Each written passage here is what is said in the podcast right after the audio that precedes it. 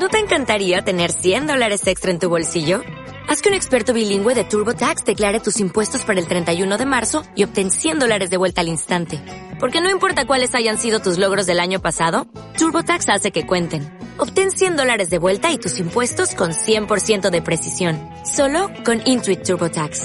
Debes declarar para el 31 de marzo. Crédito solo aplicable al costo de la presentación federal con TurboTax Full Service. Oferta sujeta a cambios o cancelación en cualquier momento. ¿Quieres especular en la bolsa de la mano de un profesional? Operativadax.com. Recibe al momento en tu móvil las compras y ventas que realiza Alberto Iturralde sobre el índice DAX. Nunca ha sido tan sencillo ganar en bolsa. Operativadax.com.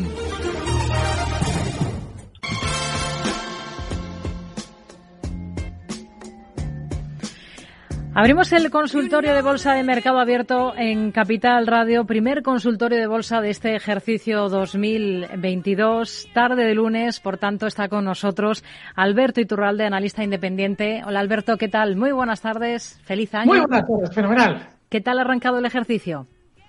Bien, bien. Hay algo, está pasando algo importantísimo. De hecho, el programa de hoy es súper importante, como también lo es el del martes pasado, el que hicimos el Día de los Inocentes, el especial que hicimos Luis Vicente y yo al respecto de esos valores que se podía en ese momento entrar. Hablábamos un poquito de lo que puede ser la bolsa en los próximos meses y es clave. Y voy a explicarlo porque hay que entrar de nuevo en, en el barro. Hay que entrar en el barro porque ya tocó entrar en el barro cuando aparecieron en su día las vacunas y explicaba, digo, es que gráficamente no tiene mucho sentido lo que se nos está contando porque si realmente han creado una vacuna, cuando aquello lo que se nos decía era el término vacuna en función de cómo lo conocíamos hasta entonces, como es la vacuna del sarampión o la de la rubiola, lo que sea, es decir, algo que tiende a erradicar la enfermedad, no que permite el contagio y que de algún modo evita que desarrolles la enfermedad, que es lo que luego hemos visto, que está fenomenal, ¿eh? está muy bien que a la gente en riesgo pues eso le ayude. Pero en aquel momento se nos vendió inicialmente, luego ya de 10 días ya estamos todos bajados del guindo, se nos vendió como que eso era el principio del fin y tal y tal.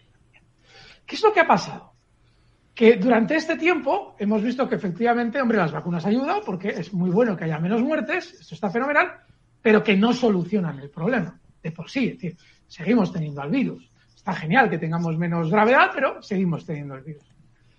Y eso es lo que ha llevado a que existan dos tipos de personas a la hora de informar el que consideran negacionista, que parece ser que ahora todo el mundo es antivacuna, es decir, si alguien no está muy de acuerdo en que nos pongamos indiscriminadamente un compuesto que está en experimentación y que puede bloquear la enfermedad, pero joder, mm, sobre todo quizás sea ideal ponérselo a las personas de mayor riesgo y no de manera indiscriminada, esos son los que ahora se llaman antivacunas. Puedes tú estar de acuerdo con las vacunas, pero si no estás de acuerdo con que se actúe como políticamente se está actuando con este compuesto, eres un antivacunas. Y luego están los tragacionistas, que son aquellos que diga lo que diga el gobierno es cierto. Es decir, si a ti se te dice que como no hay suficientes medios para el transporte público, para espaciar el transporte público, te comentan que el virus ya no se contagia en el metro, es decir, que sale de tu cuerpo cuando vas a entrar al metro y vuelve a entrar en tu cuerpo cuando sales, la gente sí lo cree. O que si como no tenemos con quién dejar a los niños eh, cuando, van eh, cuando se van a quedar en casa con esto del estudiar por internet, pues lógicamente hay que llevarlos al cole. Y entonces ya en el colegio no se contagia. Lo veíamos esta semana con lo de las bajas. ¿Que hay muchas bajas? Pues entonces la baja es de cinco días porque ya obviamente el virus se va a adaptar a nuestro sistema de bajas. Eso es el tragacionismo. Y esto es muy importante observarlo en los dos bandos. Hay que tener mucho cuidado con los dos bandos. ¿Por qué? Porque ahora el especulador tiene que abstraerse de lo que dicen los eh, negacionistas o los antivacunas y los tragacionistas y observar lo que está diciendo exactamente el precio. Porque históricamente lo que te demuestra una situación de crisis, lo vivíamos en su momento con Donald Trump, antes de la COVID, yo decía que Donald Trump era un elemento valiosísimo para un especulador, porque creaba una crisis falsa y cuando estábamos en lo peor de la crisis, la bolsa empezaba a subir y cuando ya había subido, Donald Trump nos decía, hombre, que todo es broma. Yo recuerdo un programa por la tarde contigo hace cinco o seis años explicando esto exactamente y se cumplió durante seis o siete ocasiones más con precisión. Bueno, pues en el caso que nos encontramos ahora mismo hay que tener mucho cuidado, porque el sistema financiero no es ni tragacionista ni antivacunas. Lo que está viendo son las estadísticas reales de contagios la proporción de muertes con respecto a los contagios y cómo van a funcionar en los países. Hace unos días Israel amenazaba con, una vez que ya todo el país esté contagiado de Omicron, quitamos las restricciones. Es decir, ¿qué va a pasar en esos países que van a ser teóricamente más audaces a la hora de ver cómo se desarrolla la pandemia? ¿Y por qué es muy importante observar los precios? Porque los precios se van a mover antes de que nosotros, de que los, eh, negacionistas eh, ganen o que los tragacionistas ganen. Da igual. Es decir, si tú ahora mismo, tú, imaginemos, pongamos el caso, que lo que estuviéramos viviendo ahora es una suavización de la condición letal de la pandemia. Es decir, que efectivamente, imaginemos, ¿eh? que esta nueva variante es súper contagiosa, pero, pero, pero estadísticamente y en proporción genera menos daño. Si eso fuera así, los tragacionistas, que ya están en todos los medios, te van a decir, no, no, no bajes la guardia, no, tal. Es decir, vas a vivir en ese pánico. Sin embargo, a ti en bolsa el pánico te tiene que dar igual. Lo que te importa es lo que está haciendo el sistema financiero. Y si el sistema financiero está viendo que efectivamente es menos letal lo que tenemos ahora, va a hacer subir la bolsa sin ti. Mucho cuidado. Está muy bien, hay que seguir teniendo exactamente las mismas precauciones, mascarillas, toda esta historia, hay que seguirlo a, a rajatabla. Pero el que especule en bolsa no puede dejarse llevar ni por el discurso de unos ni por el discurso de los otros. Tiene que observar claramente cómo están los precios. Y eso es clave. Y los precios están, como comentábamos hace una semana, ¿Mm? ahora mismo no hay nada que deba hacer pensar en lo que se lleva vaticinando en varias ocasiones durante los últimos cinco meses. Ese desplome que iba a ser en verano porque Donald Trump había vendido, el que, como ya no se produjo en verano, iba a ser en octubre porque nos avisaba Robert Kiyosaki de que iba a ser. Luego otro gurú nos decía que iba a ser en noviembre. Luego Cathy Wood nos dijo que iba a ser en diciembre. Es decir, para que se produzcan esos desplomes, antes tiene que suceder que se haya eliminado al malo global, al de la pandemia, y que se haya generado el sentimiento positivo. Hoy hemos tenido un malo que, claro, ya ha perdido fuerza, porque lo de Evergrande en su día se nos intentó convencer de que nos íbamos a quedar sin Navidades, porque Evergrande estaba en problemas, una empresa de la que no habíamos oído hablar algunos en nuestra vida, y ya hoy ya, suspenderme en bolsa que estuvo malita. Y el mercado sube. Porque ese malo no sirve para nada. Para que realmente el mercado pueda colocar títulos, se necesita eliminar al malo que hemos tenido durante este año y medio que es la pandemia, y durante las subidas que sigan apareciendo malos de garrafón como el de Evergrande. Que ya, fíjate, ¿eh? al final, hombre, si esto suspende pagos, yo hombre, es que no había tertulia en la que no siguiera este argumento. Si esto suspende pagos, esto va en cadena porque este le debe dinero a este y este se debe dinero al otro y como todos se deben entre ellos, nosotros nos quedamos sin navidades. Entonces, si mientras el mercado está subiendo como ahora lo estamos viendo subir, seguimos viendo a pequeños malos aparecer, como Evergrande y cosas de esas, fenomenal. Pero es muy importante que aparezcan. Y realmente, cuando tendremos el peligro del desplome, será cuando nos digan, uy, esto de la pandemia ya ha finalizado. Lo de Omicron ha sido una bendición, esto es muy leve, todos maravillosos, todos contagiados. Y en ese momento será cuando a todo el mundo le apetecerá comprar y verá que se ha perdido en las últimas semanas una subida del mercado enorme, si es que se tiene que producir. De ahí lo de mirar muy bien los precios. Bueno, pues ahí será el momento, ya se nos habrá pasado ya el tren para comprar. Ahora hay que estar pendientes. El mercado no está mal, sigue siendo relativamente alcista y lo hemos explicado estos meses que hasta que no llegara esa sensación de bonanza, lo normal es que el mercado subiera. El Dow Jones marcaba la semana pasada nuevos máximos históricos por encima de esa zona 36.500. Perdón, 36 el DAX se está acercando a zonas de máximo también. Tenemos ahí en esas zonas 16.020. El VIX, que es ese chivato del que hemos hablado en muchas ocasiones, que sirve como referencia a la hora de ver si vamos a tener un gran desplome, no ha superado con consistencia zonas de 29, entre 26 y 29. Yo lo vengo explicando estos días por qué esa zona 26-29 era muy importante. Y mientras esos indicios sigan así, es decir, el precio esté marcando estos indicios, hay que estar dentro no genéricamente de la bolsa española, porque la bolsa española está como está. Pero hay sectores, y lo hemos comentado el martes pasado con Luis Vicente, que están muy bien. Hay valores que están muy bien. Si nosotros nos mantenemos de la bolsa fuera por el pánico tragacionista o antivacunas, el que sea, cuando llegue el momento de vender, será cuando nosotros querramos comprar. Es decir, sigan los precios, no escuchen el discurso global que hay en torno a la vacuna, que está lleno de propaganda de un sentido y del otro, y con eso no se va a hacer dinero. Ya verán durante las próximas semanas si realmente tiene que ir finalizando toda esta historia que hemos vivido durante estos años. Lo normal es que el mercado suba para esperar a todo el mundo arriba para que quiera comprar cuando ya esté arriba. Así es que seguir el precio, que es lo que yo sugiero, lo iremos viendo durante estas semanas, porque va a ser la única referencia válida. Perdona, Rocío. Hmm. Recuerdo a nuestros oyentes las formas que tienen si quieren participar con nosotros, si quieren plantear sus dudas para que eh, hable sobre las compañías que nos sugieran. Alberto Iturralde, una es el correo electrónico, pueden escribirnos a oyentes arroba capitalradio.es, también pueden llamarnos por teléfono, tenemos a su disposición el 91 283 33 33 y también pueden dejarnos notas de audio a través de WhatsApp en el 687 050 600. 687 050 600. Vamos a comenzar precisamente por, por una nota de audio. Esta. Buenas tardes y feliz año nuevo para todos. A ver, vamos a poner a prueba la paciencia y energía del fenómeno Alberto Iturralde con estos dos valores de España. Por cierto, fenomenal el especial Campanadas.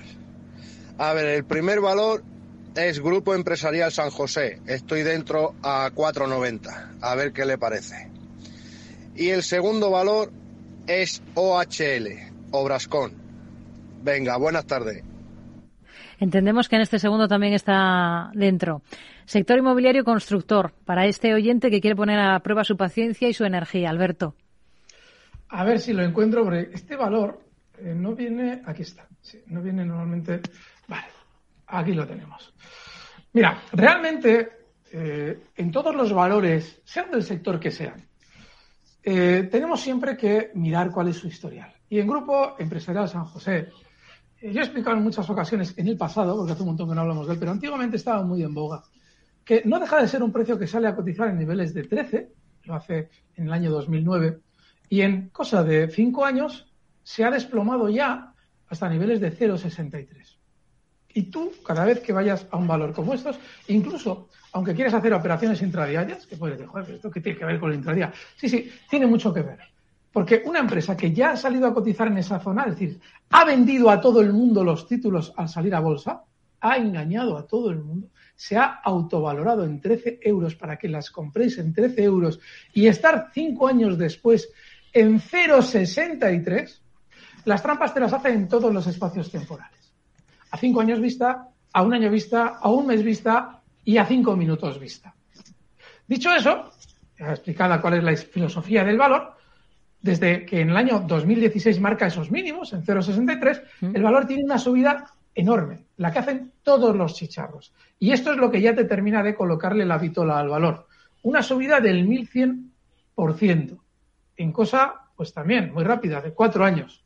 Luego, si esto es un chicharro puro y duro, y así ya nos evitamos explicarlo de OHL, que lo hemos explicado también de OHL muchas veces, pues lo que está teniendo ahora es un calentón. Ayer hablaba con una persona muy llegada de bolsa sobre una costumbre que es muy habitual cuando el mercado va a hacer un techo. Y esto también os lo comento para que eh, también para reforzar esa, eh, para reforzar esa ausencia de los discursos de unos y de otros con respecto a la pandemia, observéis otro fenómeno de los precios que se produce cuando el mercado va a caer dentro de un tiempito, dentro de unos meses. Y es que antes, cuando se va a producir un techo de mercado, todos los chicharros suben de la mano. Todos. No se salva ninguno. Las Ecentis, Grupo del de San José, OHLs, eh, Urbas, toda, toda la basura del mercado brilla. Y brilla mucho. Es un proceso habitual. Yo lo expliqué hace años y expliqué por qué es así. En la bolsa, eh, si tú movieras primero los chicharros a la hora de subir y luego los grandes, los grandes perderían muchísimo dinero, los núcleos duros de los grandes. ¿Por qué? Porque avisarías a todo el mundo de dónde está el dinero tranquilo y seguro, que es en los valores grandes. Como han subido los chicharros primero, luego van a ir los grandes, luego voy a hacer pasta sí o sí. Entonces, para que esté todo bien organizado, tienen que empezar los grandes subiendo, mientras los pequeños penan, han estado penando durante los últimos meses. ¿Lo veis? Estamos aquí mirando Grupo Empresarial San José, penando una barbaridad, desde 6,5 hasta 3,5. Pongo el ejemplo de, San José, como puedo ponerlo de Hércules, de cualquier otro. Penando. Claro, los grandes se ponen ellos a sí mismos en el candelero. Luego van los medianos, entradas, salidas del IBEX, que también se apuntan a la subida. Y para que el negocio sea redondo, los pequeños tienen que ir los últimos. ¿Por qué? Porque ya nos hemos olvidado de ellos. Como estamos pendientes de la gran subida que ha hecho el BBV en los últimos dos años, como estamos pendientes de la subida que ha hecho Santander en los últimos años, como estamos pendientes de a ver si de una vez hace la subida telefónica, lo último en lo que pensamos es en Grupo Empresarial San José, en Coavit, en Urbas, no, en Inmocaral, bueno, perdón, Inmobiliaria Colonial, que le cambiaron el nombre. En eso piensa nadie. Y ese es el momento en el que todo cuadra, porque los grandes han aprovechado a ganar el dinero cuando no lo esperábamos y ahora van a hacerlo los pequeños. Cuando no esperamos que suban, suben.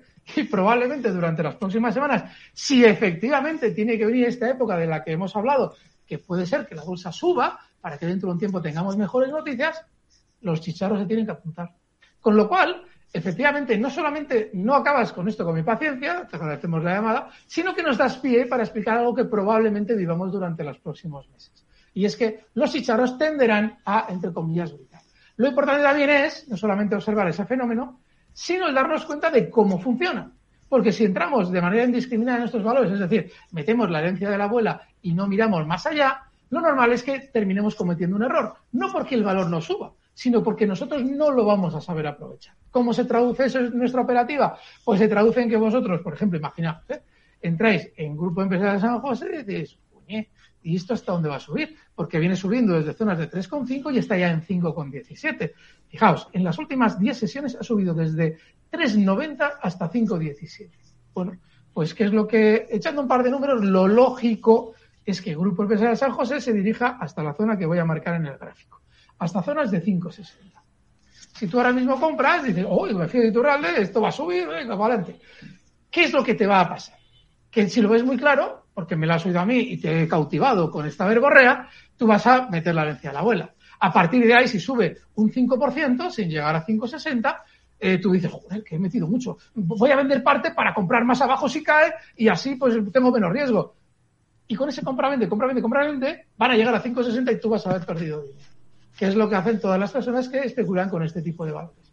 Así es que, si alguien quiere aprovechar la subida de los chicharros, si es que se tiene que producir, hacerlo con una pequeña parte del capital. El martes pasado explicábamos el caso de eDreams, un valor que es un chicharro en toda regla, pero era un chicharro que iba a dar un 10% en muy poco tiempo y de una manera muy clara. Pero siempre, aunque aparentemente sea muy claro, le ponemos la reserva de que tengáis precaución. Bueno, pues ha dado ya ese 10% en cinco, en cuatro o cinco sesiones que hemos tenido hasta hoy. Cuatro no, tres, sesiones. Así es que, ojo, si lo vais a hacer con cuidado, Grupo Empresarial San José os sirve. Vamos a ir con OHL en un momento. Sí. Así ya prácticamente vamos a liquidar ya con todos los chicharros porque es, que está igual, está igual. Ha superado estos días la super resistencia que tenía en 0,95. ¿Mm? Esa zona 0,90, perdón, 0, a ver cuál era, sí, 0, sí, 0,80. Es que está ha habido alguna ampliación de capital. Luego, bueno, 0,86 es tras cualquier entrega que han realizado aquí, eh, ampliación es la zona de resistencia. Lo normal es que se vaya a la siguiente, pero casi ya está. Zonas de 1,11. Quien ha aprovechado la subida, que ha hecho el valor desde 0,8, por ejemplo, o 0,6, que ha habido gente que nos ha llamado con ella, con este valor, y la ha aprovechado la subida, ahora está pendiente de HL mordiéndose las uñas porque se ha perdido la subida hasta 1,02. ¿Eso qué evidencia? No que se haya perdido una subida, evidencia que es mal operador. ¿Por qué? Porque cuando tú has conseguido un tramo en nuestros valores, lo mejor es olvidarte de él, que haga lo que quiera. Porque si te fijas con él, al final te va a quitar el dinero. Con lo cual, si él está dentro, nuestro cliente está dentro, oye, le está yendo muy bien, yo no estaría allá, porque para mí la resistencia es esa zona 0,86, creo que es. No sé si voy a tener que hacer alguna eh, ajuste de gráfico.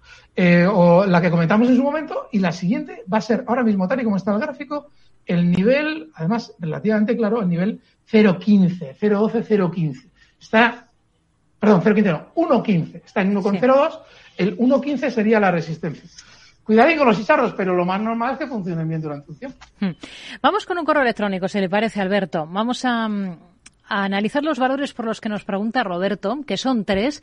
Dos del mercado americano, uno es Microsoft o Microsoft para compra. También para comprar Abbott Laboratories y uno en el mercado español, en el IBEX en concreto, y también es para tomar posiciones, para entrar ahora. Es la central de reservas Amadeus. ¿Por cuál quiere comenzar de, los tres? ¿Este, ¿Este, correo es de ahora, eh, Rocío? ¿O es de hace una semana? Sí, de, la, eh, de las... Nos han mandado el mismo correo dos veces. A mí me encantaría que los oyentes que nos mandan, que les contestamos a una consulta. Y que en una semana valores como Microsoft y Apple Laboratories no van a cambiar de filosofía. Porque a la semana siguiente es exactamente los dos mismos valores que ya le hemos indicado claramente. Son dos valores muy altistas. Muy altistas. ¿Y entraría? ¿Qué es lo que se plantea? ¿Cómo? ¿Se plantea entrar? ¿O es lo que pregunta? Yo, estos valores tan alcistas lo hemos tocado muchas veces. Y que se mire la semana pasada lo que hemos dicho.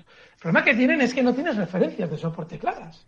Porque son subidas que una vez que se superan las resistencias, en el caso de Abbott Laboratories, claramente la zona 128,50 toma una subida, una subida importante y muy lineal y no te deja soportes por el camino. Es muy alcista. Tú aquí, si metes, metes una pequeña parte del capital, plantéatelo como una compra tranquila y claro, si tú especulas en un valor que lleva, pues desde el año 1988, super alcista, de aquí a una semana, yo creo que lo estás haciendo mal. Muy mal. De la semana pasada esta, que es el mismo correo, las mismas consultas. No digo que sea el mismo oyente, ¿eh? igual le gustó la consulta y la repite él diciendo, bueno, me ha gustado esa consulta, voy a repetirla. Es que no tiene sentido. ¿eh? Es decir, tú tienes que plantearte cuál es tu estrategia. Hemos comentado ahora la que es lógica en los chicharros, ¿vale? Y no solamente en cuanto a un espacio temporal tranquilo, sino una carga tranquila. Esto es igual, con la diferencia de que, hombre, son valores muy alcistas. Entonces, si tú vas a comprar aquí, pues dices, vale, pues mira, ¿cuál ha sido la resistencia que ha superado Abbott en los últimos meses? Pues claramente ese nivel 128,50. Entonces una pequeña parte del capital, te sientas tranquilamente en el valor, no nos preguntas hasta dentro de un tiempo y vas viendo cómo va la cosa. Y una pequeña parte del capital porque sigue siendo muy alcista. Y en el caso de Microsoft, esa, esa resistencia última, esta es más difícil. Mira, en este, lo que es en cuanto a técnica, cambia. ¿Por qué? Porque Microsoft te ha dejado un movimiento lateral en este último movimiento, de los últimos mes y medio, en 316 dólares. Bueno, ese te sirve de esto, ¿vale? No es una resistencia que ha superado, pero sí es un soporte que ha marcado. En realidad sí es una resistencia. Recordad la teoría de huecos que yo en su día planteé y que dentro de unos años será la que se imponga. Todavía no, obviamente, porque se siguen leyendo libros de hace 60 años de técnico. Bueno, no existía hace 60 años, pero hace 50 casi que sí. Entonces, cuando se den cuenta de que los huecos en realidad son soportes y resistencia, entenderán que en estrategias como Microsoft, esa es la zona de resistencia que ha superado y que ahora es un soporte, 316. Luego tú dices, bueno, pues meto una pequeña parte de capital y sigo aquí, a ver cómo va la cosa. Pero la semana que viene, lo mismo que ahora, lo mismo. Hablaba, hablaba de tres valores, Alberto, de Microsoft, de Abbott y de, y de, Amadeus. Es la misma llamada, la misma, la misma. Y Amadeus lo mismo que la semana pasada, que es que no tiene sentido estar dentro, ¿ves? Porque está muy lateral, lo mismo, lo mismo. Te coges la consulta y es la misma, lateral, un tostón. Comentábamos, hombre, sí, ahora va a rebotar, recuérdalo, ¿eh? porque está en una zona inferior del movimiento lateral, ya ha rebotado como todo en el mercado, pero lo mismo de lo mismo. Vamos a escuchar este mensaje, esta nota de audio. Hola, eh, soy Javier, eh, llamo desde Barcelona y esta es una pregunta para Alberto. Quería que me diera su opinión cómo ve a corto plazo el índice Standard Poor's, si lo sigue viendo alcista y, y que, a qué podríamos atenernos en los próximos días. Venga, gracias. Vale. Vale. Fenomenal pregunta. Fenomenal pregunta. Fíjate que no me suele gustar este índice, ¿vale? Porque yo como sigo mucho el DAX y su gemelo americano es el Dow Jones, pues me tira más el Dow Jones y encima es más clásico el Dow, es decir, son valores más estables. Tal. Mira, la pregunta es formidable. ¿Por qué? Porque si hay un chivato no ya de volatilidad como el VIX, sino en los precios puros y duros, que ha dicho claramente que el mercado, por lo menos ahora mismo, no se iba a desplomar, lo ha dicho ya la semana pasada, ya veremos lo que pasa en las siguientes semanas, es el SP500. ¿Por qué? Porque el SP500 tiene un gesto que casi impide que el, que el mercado vaya a caer. Es decir, si te lo hace un índice importante, esto significa que el mercado en general no va a caer, porque no tiene sentido, y ahora repetimos, que el valor llegue a una zona de máximos, voy a intentar marcarlo en el gráfico para que se vea, llegue a una zona de máximos, que es este, esta resistencia de aquí, tiene los doble, el doble máximo es clarísimo, casi triple, es doble en realidad, pero bueno, justo en esa zona de doble máximo, la segunda vez haga un movimiento bajista rapidísimo, el movimiento ese bajista que hemos descrito en estas últimas semanas de los huecos, eso que, ¿dónde está el malo? Bueno, pues el SP500 lo hace muy rápido también, para igualmente rápido volver a colocarse por encima. Que además coincide con nuevos máximos históricos. Es decir, como quiero subir, antes os saco del mercado a todos con este movimiento tan rápido bajista. Pero es porque quiero subir. No porque esté yo aquí especulando con si subo bajo, tal, no, no. Quiero subir. Por eso antes os saco del mercado. Los demás índices no lo tienen tan claro. Si os vais al Dow, al Nasdaq, al DAX, al IBEX, no lo tienen tan claro. Este sí. Y eso normalmente te indica que igual el SP500, ya para responder la pregunta del oyente, lo lógico es que si tú quieres entrar largo o quieres colocar un stop a tus largos, tienes que hacerlo en zonas de 4.710, que es esa zona de máximos que ha roto en los últimos días. Y lo lógico es que, pues, en el tiempo, este SP500 se vaya dirigiendo a esta zona de 4.900.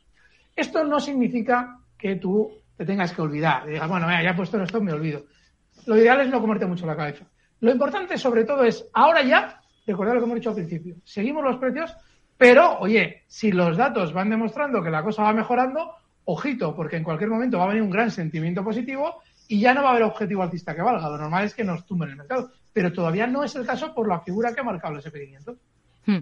El siguiente valor que vamos a analizar, Alberto, es Zalando, bolsa alemana para un oyente Gabriel que nos pregunta por esta compañía y nos dice que ha entrado a 71 euros y quiere saber un poco cómo ve la acción. Pero creo que vamos a dejarlo para la vuelta de, la pausa porque enseguida vamos a hacer eh, pues eh, un receso y volvemos para afrontar la segunda parte del consultorio de Mercado Abierto de este lunes de la mano de Alberto Iturralde, analista independiente. Hasta ahora mismo.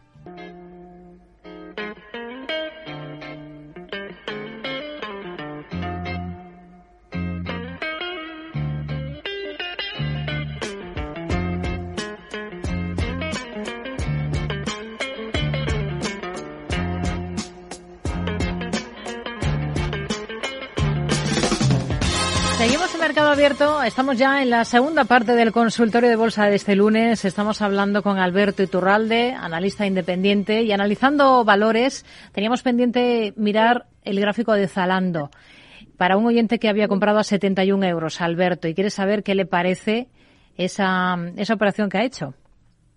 Mira, el problema de Zalando, y además es, es común en muchos valores que han funcionado peor que el global de su mercado, es que o como tienen sobreventa, lo explicábamos también la semana pasada en torno a muchas preguntas de valores que nos traían que habían funcionado peor, como tienen mucha sobreventa, lo lógico es que reboten.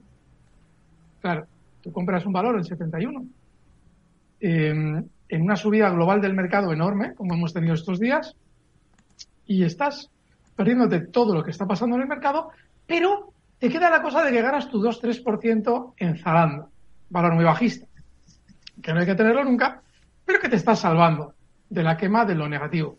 Dentro de unos días, si Zalando sigue funcionando tan lento, verás que la fiesta ha pasado sin ti, porque estás en el valor que no hay que estar. Claro que puede rebotar, claro que está con sobreventa, claro que, bueno, dices, joder, oye, pillar un valor bajista y sacarle un rendimiento en el lado largo está fenomenal. Pero lo peor que te puede pasar en estas situaciones, lo solemos decir muchas veces, que te salga bien.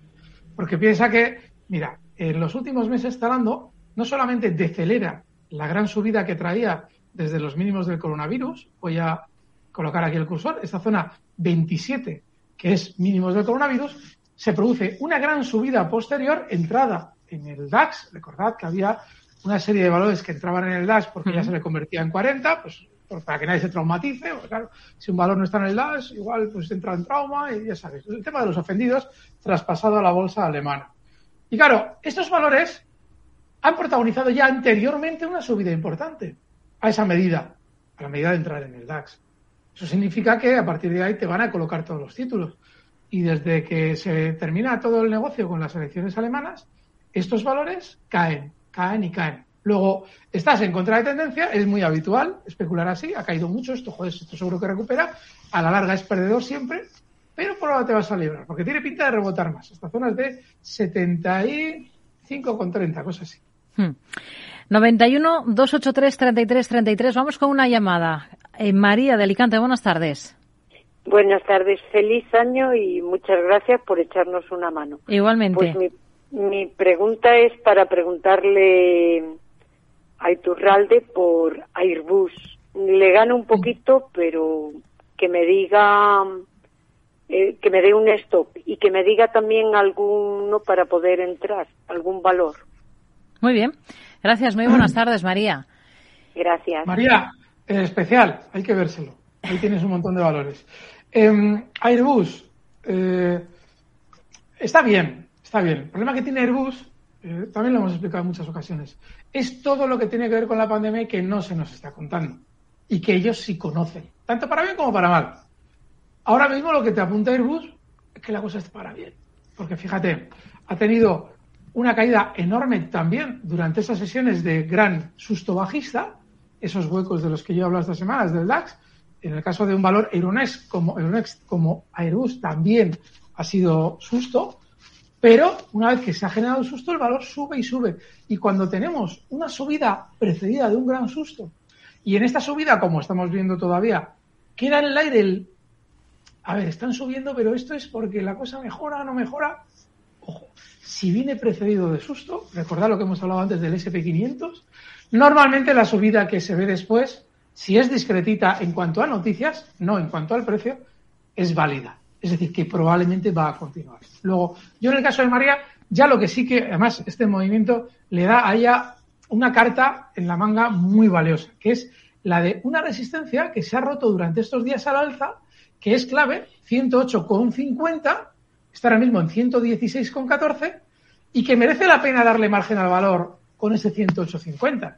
Porque alguien dirá, joder, eso no deja de ser un 6-7%, sí, pero fijaos, lo más normal es que si Airbus continúa, que tiene pinta de continuar subiendo, se dirija a otra zona de resistencia importante, que son niveles de 123.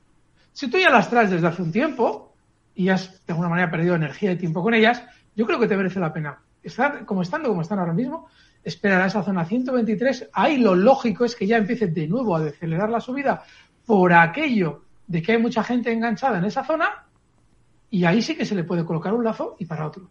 Pero si han generado ese susto estos días atrás y han reaccionado al alfa, yo creo que Airbus se puede estar. Y es más, aunque puede parecer descabellado, porque claro, aquí viene otra.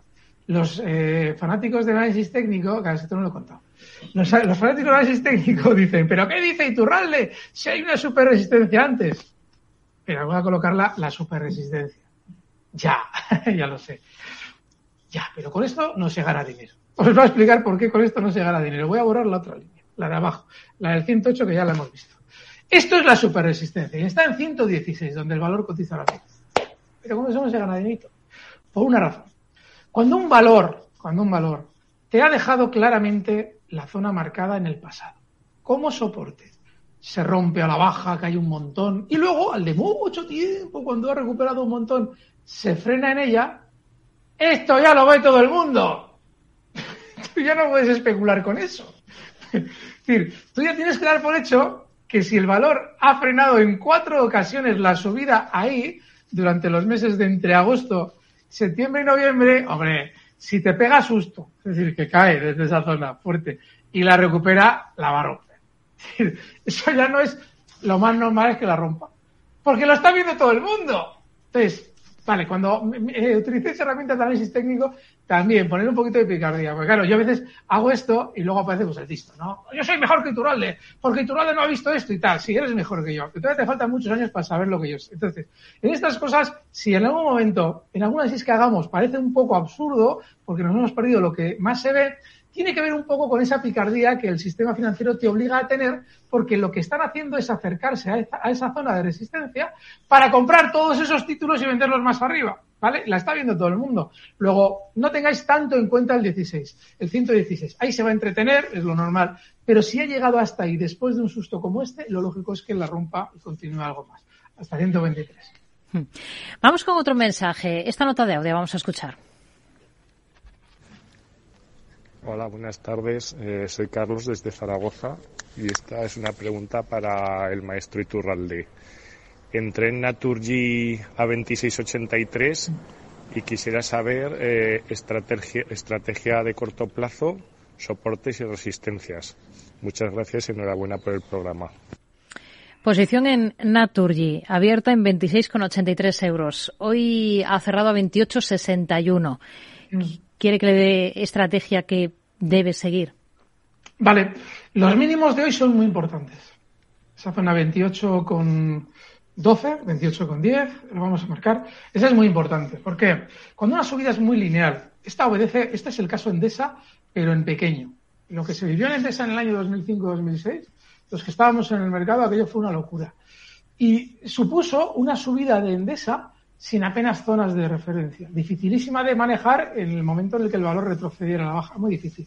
Y Naturgy lo está haciendo igual. Y estas subidas se producen porque al haber una guerra interna, lo hemos explicado estas semanas, eh, ya no hay ni resistencias ni zonas de referencia que valgan. Yo te quiero a ti hacer pagar caras las Naturgy, te vas a sentar en el Consejo de Administración, te voy a hacer la cama en el Consejo de Administración, porque una vez que ya pierdas dinero con la compra, como IFEM está haciendo ahora con Naturgy, luego encima te voy a hacer un vacío enorme. Porque tú tienes gente dentro ya que te ayudó en su momento a esa compra parcial. Pero no te preocupes, que voy a ir consiguiendo lo máximo posible en cuanto a unar capital para hacerte la vida imposible. Eso es lo que se ve en el gráfico.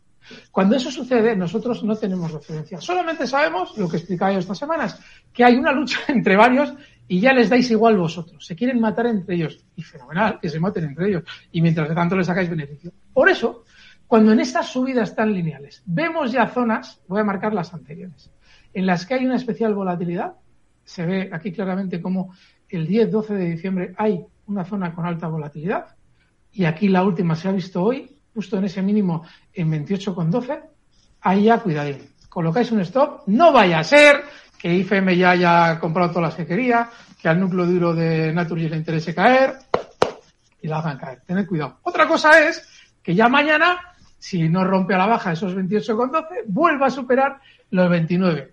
Entonces, uno que esté rápido vuelve a comprar. Dice, no, no, yo entro aquí, porque esto seguro que le dan un 2-3% más y no se extrañe. Es decir, continúa la guerra. Pero cuando se ven velas un poquito nerviosas, como la de hoy, hay que colocar ya un stop en los mínimos. Muy buena pregunta. Hmm.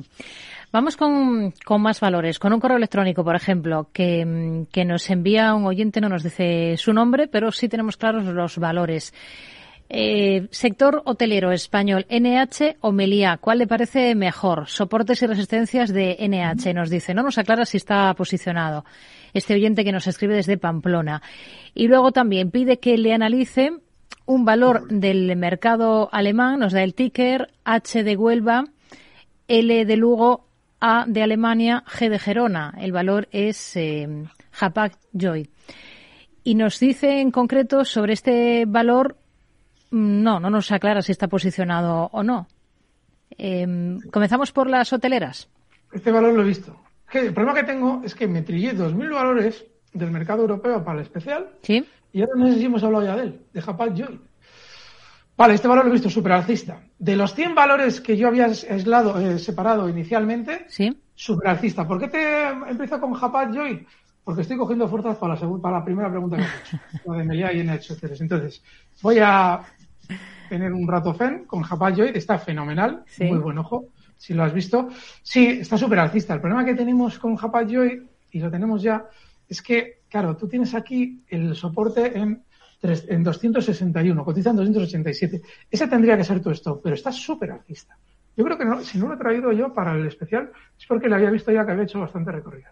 Está genial. Es que tengo que mirar los valores que recomendó. Antes me los han, me los han pasado por escrito, pero ni me acuerdo. Entonces, muy bien, fenomenal, un valor de la leche, el stop en 261 y siguiente objetivo alcista, zona de 300, 310, 315. Está muy bien, pero la estrategia que te puedo dar es un poquito limitada. Más que nada porque entre el objetivo y el stop ahí no hay mucho margen. Pero bueno, está muy bien, ¿eh? Muy buen ojo. Ya lo podías tener igual a la hora de preguntar por los valores españoles. ¿Por qué te lo digo? A ver. Agradezco, además, agradezco porque traes un valor como NH, que es una de las mayores basuras del mercado español de los últimos 30 años, y como nunca hablamos de él, pues hoy vamos a tener el inmenso honor, la referencia, bueno, va a ser una maravilla, porque vamos a hablar de ese gran y absurdo valor que es NH Hoteles. NH Hoteles está cotizando en los mismos niveles que lo hacía en el año 2009 estoy convencido de que tiene más cotización y que yo tengo que ampliar gráfico, porque esto yo lo conozco desde antes de 2009. Así es que vamos a mirar si esto existía antes. Y, voilà, efectivamente, claro, también existía en 2009. Y está cotizando no solamente en el mismo nivel del 2009, sino por debajo de cómo lo hacía en el año 99. Pero yo creo recordar que incluso era anterior. Ya sé que alguien dirá, ¿por qué te entretienes con esto? Vais a verlo. O sea, es decir, que, anda, me lo he cargado espera, 1900, no, 1987. A ver si se deja. No, no se deja. Pues nada, entonces nos vamos al 99 y a correr. Pero hay el gráfico anterior. ¿Por qué os digo esto? Es un valor que fue opado en gran parte de su capital hace 3-4 años, que en todos los consultorios yo explicaba, ojo, porque la OPA que están preparando los tailandeses tiene toda la pinta, no era una OPA de exclusión, tiene toda la pinta de que es para una vez que han comprado gran parte del capital, dominar la, la empresa de arriba abajo y hacerla caer porque lo van a comprar muy por encima de su valor real. Y así lo hicieron. La OPA se produjo exactamente en nivel 6. Cuando aquello ya se había producido la OPA, todas las opiniones eran, hombre, NH es una maravilla en 6 porque por eso la están comprando. Ya saben, todo lo que se dice siempre. Yo explicaba cuando aquello, ojo, porque están comprándola para dominarla completamente. Es decir, que alguien se desprende ya de la compañía completamente. Es decir, que sabe alguien cómo es la compañía, por eso tenía dominio sobre ella y se la quita de encima. Es decir, que la vende muy cara. Es decir, que luego va a caer. Con lo cual, ya dicho esto, te estoy diciendo todo. Y encima, es que le han quitado volumen a esto. De, negociar al día un millón de títulos que hacía antes del año 17 con la OPA, que la OPA fue en el año 18, y ahora negociar pues 50.000 títulos, nada, esto ni toca. Y Melia, que es la otra. Sí, del IBEX. Qué horror. Hoy ha cerrado pues, a 6.24. Vamos lateral, pero mira, ahora por ejemplo, mira, sí, ahora se puede estar. Porque ahora, para un especulador muy rápido, lo lógico es que el valor rebote más desde 6.24 hasta zonas de 6.55, o así. Para un mete saca, sí. Para quedarte, no. Que, que, que, esto mejorará, porque estos valores les afecta mucho lo de la pandemia y seguramente que el asunto en general mejorará. Pero no podemos jugar a divinos. Y en estos valores es jugar a adivino.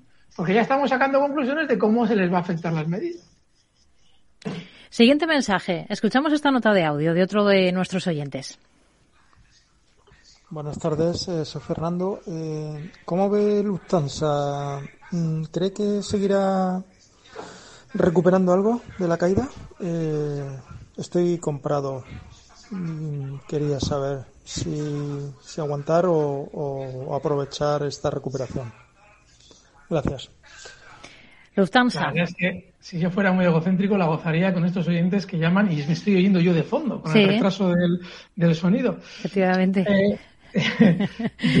Lufthansa, tienes que tengo un problema con el, con el RIC, y es que eh, el problema que tenemos con Lufthansa, además siempre que nos preguntan por ella, se nos genera el problema, es que le pusieron el nombre Deutsche Lufthansa y en los buscadores no me aparece si el Deutsche está eh, abreviado o no. Con lo cual, pues no la encuentro por ningún sitio. ¿El ticket le sirve, LHA? Eh, no, porque tenemos un montón de tickets con ese LHA. vamos a, poner, a ver si lo conseguimos encontrar.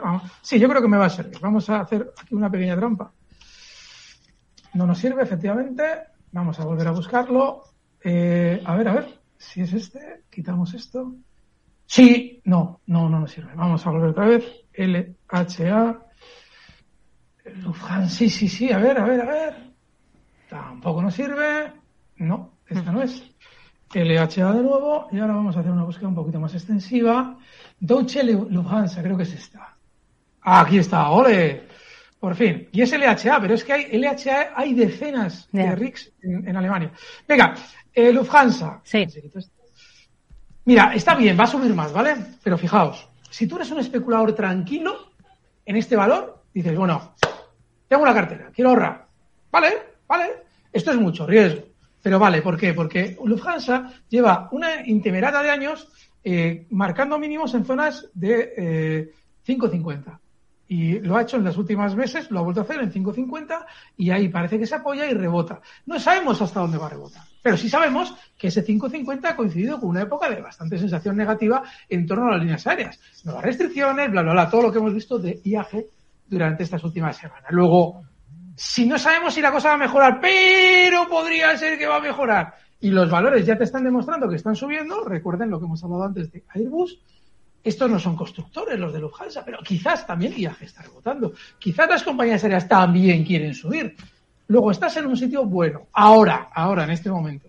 Pero claro, técnicamente recuerda que Lufthansa pues, tiene una super resistencia si especulas en el corto plazo en niveles de 737, 740.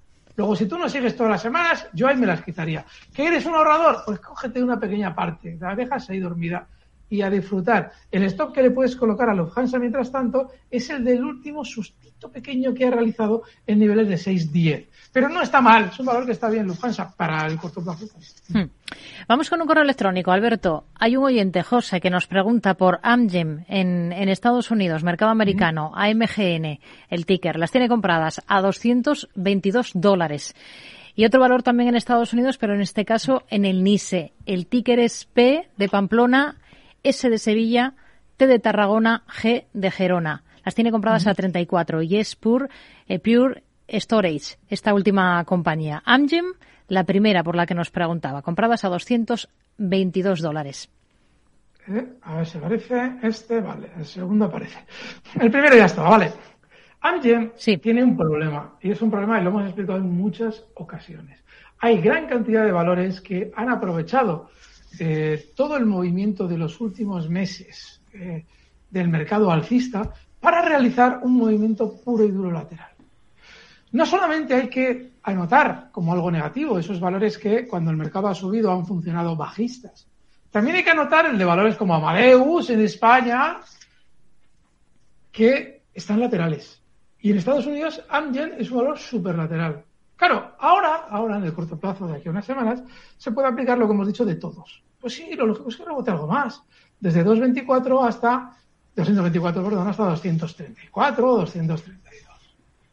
Joder, es que hay un mundo tan maravilloso fuera de Amgen y de Amadeus y de esas cosas que yo no te puedo recomendar esto. O sea, os tengo suficiente cariño como para no recomendaros estas cosas. Es que yo no estaría por eso. Dicho eso, el stop en 215. Ah, está lejos, no haber entrado. Eh, por Pure Strange, algo así. Sí, compañía tecnológica. Muy alcista, fijaos. Para que un valor tenga una ruptura al alza válida, este no la tiene. Tiene que haber hecho algo que siempre explicamos, y es que al romper al alza se haya mantenido mucho tiempo o algo de tiempo, recordar el caso Nestlé, eh, lateral en el punto de ruptura. Es decir, está muy alcista porque es la tendencia alcista, pero no ha realizado la ruptura al alza como debería. Y además no sirve aquí ese criterio general de los libros de análisis técnico. Después de un movimiento lateral, la ruptura al alza, si el movimiento lateral es muy prolongado, os lo voy a dibujar en el gráfico, fijaos si es prolongado el movimiento lateral, que es toda la historia del valor desde 2016, si el movimiento es lateral, es muy prolongado, voy a ver si tengo todo el histórico, si lo tengo todo, la ruptura es más válida. No, ¿por qué? Porque el movimiento lateral no se produce tras una tendencia previa de ningún tipo. Es decir, todo el movimiento del valor en bolsa es un gran movimiento lateral. Luego, siendo así, esa ruptura al alza no es algo que le catapulte hacia los cielos, como sí lo sería si después de este, si en el movimiento lateral, que es toda su cotización en bolsa, viniera precedido de una gran subida anterior. Entonces, ya os digo, esa ruptura tiene buena pinta, no es muy buena, no es muy fiable. Y bueno, pues el stop inexcusable en niveles, fíjate, otra trampa que tiene. A la hora de colocar un stop, que es justo la resistencia que ha roto, 29,21, te encuentras que justo debajo tiene un huecazo, 27,25. Luego tú para comprar aquí, realmente solo tienes un stop fiable en 27 euros, 27,25. Hmm. Muy mal valor. Yo no lo recomiendo. Está muy alcista, eh, aparentemente, pero tiene muchas trampas. Vamos con este otro mensaje que creo que va a ser el último. Hola, buenas tardes. Soy Roberto de Madrid. Quería preguntar al señor Iturralde por Linde, del mercado alemán. Eh, estoy a la expectativa para entrar, pero mm, parece que hoy ha dejado una vela un poco fea. ¿Qué punto le parecería adecuado para ello? Gracias, un saludo a todo el equipo. Expectativa para entrar en Linde, pero cree que hoy ha dibujado una, una vela fea, nos dice este oyente. Tenemos de nuevo el problema de las eh, de los tickets alemanes. Vamos a ver. Necesito. Aquí está, creo que es esta. Las grandes empresas alemanas tienen. Oh, la pues no, tampoco es esa. ¡Qué horror! Además, este es uno de los valores que comentamos el martes pasado. ¿Mm? Vamos a ver. Me voy a tener que descargar todo esto aparte. Pero claro, no, Leonino. Vamos a ver. Vamos a ver si es esta. Es esta. Vale, nada, tranquilo. ya, joder, cuando ha dicho de la vela. Sí. Sí. Uno de los grandes problemas que tienen. ¿Me cortas, eh, Rocío? Sí, sin problema. yo, creo que es, yo creo que es interesante, pero necesito un poco de tiempo. Uno de los grandes problemas que tienen los que siguen las velas es tomar en cuenta una vela. No, está muy bien lo que ha dicho. La vela que ha figurado en el gráfico, la que figura en el gráfico hoy, no es nada bonita, pero no es nada bonita. Si mañana la vela, si mañana la vela tiene continuidad bajista y tiene mucho cuerpo. Tiene que darse esas dos circunstancias. Porque si no, caemos en el error de leer demasiados libros de bolsa. Es decir, eh, está muy bien saber eh, que, no digo por el oyente, el oyente lo ha hecho fenomenal, pero eh, tenéis que poner todas las teorías en, en, función de la lógica. Luego, Linde, si os fijáis, tiene un soporte clarísimo, la resistencia que ha roto estos días, en 296. Puede caer hasta 296 sin dificultad, sea cual sea la vela que ha hecho hoy. ¿Vale? Así es que está bien ver velas, la vela que has dicho efectivamente es muy fea, mm. pero necesita una confirmación posterior. Y con volatilidad, es decir, con amplitud. Está bien, la pregunta. Pues nos quedamos con este análisis de este valor del INDE para terminar el consultorio de este lunes, el primer consultorio de este ejercicio en mercado abierto. Alberto Iturralde, analista independiente. Hablamos la próxima semana, el próximo lunes. Muy buenas tardes, gracias. Gracias, fuerte abrazo. Recibe al momento las operaciones de Alberto Iturralde vía SMS en tu móvil. Operativa DAX.com.